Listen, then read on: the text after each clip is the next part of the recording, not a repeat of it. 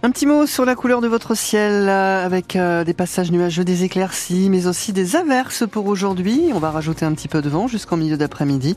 Un vent de sud-est généralement assez fort. Il faiblira ensuite avec des rafales qui pourraient atteindre les 55 km heure localement. Quant aux températures maximales, elles seront comprises entre 8 et 10 degrés. Midi, les infos tout de suite, c'est avec euh, Inès Alves chez nous. Et après une journée d'inauguration tendue hier, place à la Manche aujourd'hui au Salon de l'Agriculture. 31 ambassadeurs de notre département présentent aujourd'hui les spécialités de notre territoire comme Aurélie Bourrassin, éleveuse sélectionneuse de moutons à Marchésieux. Pour valoriser les trois races ovines de la Manche, l'Avranchin, le Cotentin et le Roussin de la Hague, elle crée des produits en laine, notamment des pelotes, des semelles. Cette année, c'est sa deuxième participation au salon, un moment très important pour son activité. Ça permet de faire des rencontres, ça nous permet, l'année dernière, ça m'a permis de trouver des vendeurs. Nous, aujourd'hui, on a besoin, parce qu'on est dans nos exploitations, donc on est éleveurs, on a d'autres activités. Donc, euh, trouver des gens pour nous aider à développer et revendre, eh ben, moi, je suis euh, open. Ce qui est sympa, c'est de pouvoir rencontrer les gens, montrer ce qu'on fait et comment on le fait et pourquoi on le fait. Et de recevoir la parole du public par rapport à tout ce qu'on fait, eh ben, ça, ça, ça nous conforte un petit peu dans cette démarche et ça nous donne envie de créer encore d'autres choses. Tout est à construire euh, concernant la laine. Euh, alors c'est un, secteur en ce moment qui est en pleine effervescence parce qu'on se rend compte que ça a vraiment du sens de ne pas mettre la laine à la poubelle. Donc, euh, donc il y a un vrai enjeu économique à ce niveau-là. Et en plus, c'est un enjeu qui est lié à la sauvegarde de nos races qui sont à petit effectif.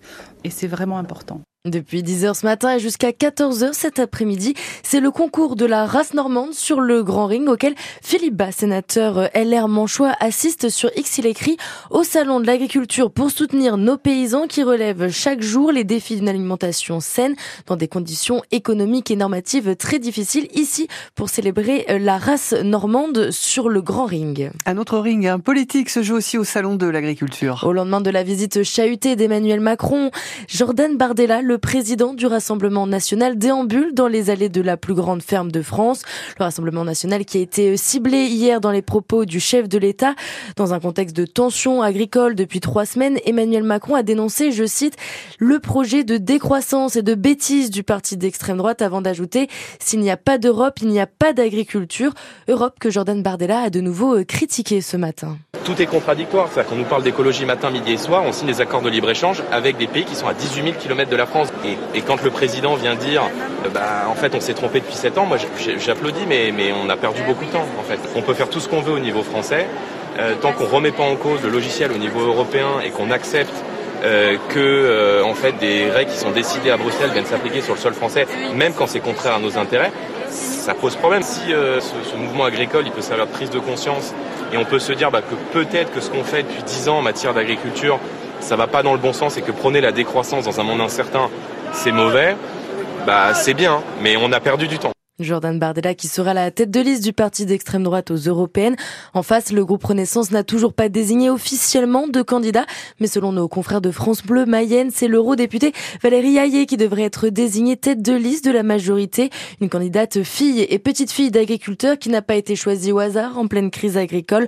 Son portrait complet est à retrouver sur francebleu.fr. L'actualité aujourd'hui, c'est aussi du sport avec d'ici quelques instants une première dans l'histoire du tennis de table depuis presque 30 ans. L'équipe de France porté par les frères Félix et Alexis Lebrun est en finale des championnats du monde en Corée du Sud. Match qui doit commencer dans quelques minutes face à la Chine à suivre sur la chaîne YouTube de RMC Sport. C'est jour de match pour l'équipe de France de rugby également. Les Bleus affrontent l'Italie à Lille cet après-midi pour leur troisième match du tournoi des Six Nations. Une rencontre à suivre sur France Bleu Cotentin. Rendez-vous dès 15h55. En handball, la JS Cherbourg a encore mis le feu à la salle Jaurès. Les Mauves ont battu les Canets 27-24 hier après-midi pour le derby normand de Pro League. Un nouveau euh, succès face aux voisins du Calvados deux mois après avoir survolé le match aller. Alors cette rencontre retour était plus accrochée, mais les Cherbourgeois ont su faire euh, la différence dans le dernier quart d'heure grâce notamment à leur pivot Paul-Louis Guiraudou. C'était un gros combat, surtout que c'était un match, il fallait pas prendre à la légère pour la, cinquième place. On sait très bien qu'un derby, avec ce qui s'était passé à la phase aller à Caen, euh, ça allait pas être la même histoire. Et franchement, on, a, on est toujours resté devant, on va dire. On n'a pas douté. Après, je pense que euh, la défense était bien en place. Euh, je pense qu'on a manqué de réalisme face au, face au gardien de but. Des fois, des shoots ratés faciles. Mais écoutez, on a tenu le, le rythme. Et, franchement, une victoire de 3 buts, ça fait toujours plaisir. Cette victoire est très importante, surtout pour la course pour les playoffs. Personnellement, quand je suis venu ici, c'était jouer les playoffs. La sixième place minimum. Là, on est vraiment dans le coup. Donc maintenant, il ne faut pas lâcher. Franchement, on est bien parti. Il faut qu'on continue. Surtout qu'on a des matchs encore qui nous attendent, euh, des beaux matchs. La JS Cherbourg qui est donc cinquième de Pro League ce matin. Prochain match à Angers vendredi. Et puis c'est le début des vacances d'hiver hein, dans la Manche. L'occasion peut-être de redécouvrir le territoire et d'aller faire un tour au Mont-Saint-Michel. Bien plus agréable en cette saison puisque moins fréquenté. Mais sachez que si vous vous y rendez, vous serez surveillé en quelque sorte. L'établissement public va désormais utiliser un nouvel outil technologique qui s'appelle le flux vision pour récupérer les données de nos portables qui sont détectés sur la merveille. Et Sarah Saltiel-Rago, ces données fournies par Orange, l'opérateur de téléphone sont quand même très précises. Et oui, notre téléphone en dit long sur la personne que nous sommes. Et lorsqu'on va au Mont-Saint-Michel, notre portable borne, c'est-à-dire qu'il est détecté par l'antenne relais située sur le mont. C'est comme ça qu'on a du réseau. Mais ça permet aussi à l'opérateur Orange donc de récupérer certaines informations, numéro de téléphone ou encore adresse de facturation, de ça, on peut déduire notre nationalité, notre ville, voire même notre catégorie socio-professionnelle. Et puis, on sait combien de temps on passe sur place. Alors, ces informations, elles sont sont anonymisées et sécurisées, rassure Orange, et elles devraient permettre à l'établissement public du Mont-Saint-Michel de mieux connaître ses visiteurs et de s'adapter.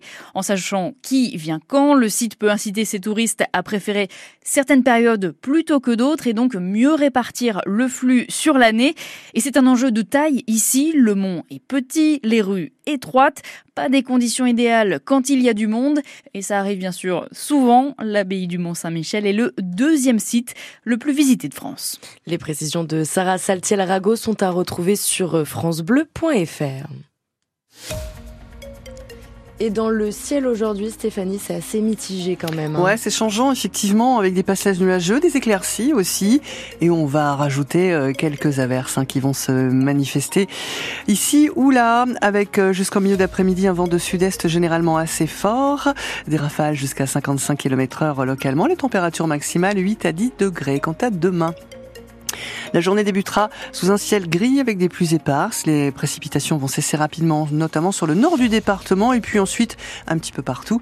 En fin d'après-midi, l'amélioration va se généraliser. Mais alors par contre, aucune chance d'apercevoir le soleil. Malheureusement, euh, les températures pour euh, demain matin, nous aurons 6 à 7 degrés, les maximales 7 à 9 degrés. On aura surtout un vent de nord-nord-est, un vent assez fort à fort en journée une grande partie de la nuit suivante avec des rafales jusqu'à 95 km heure donc attention, prudence. Merci en tout cas de nous avoir suivis sur France Bleu Cotentin. Il est midi 8, on vous souhaite un excellent dimanche et à cette heure-ci, nous allons retrouver Nathalie Elal. L'étape gourmande sur France Bleu.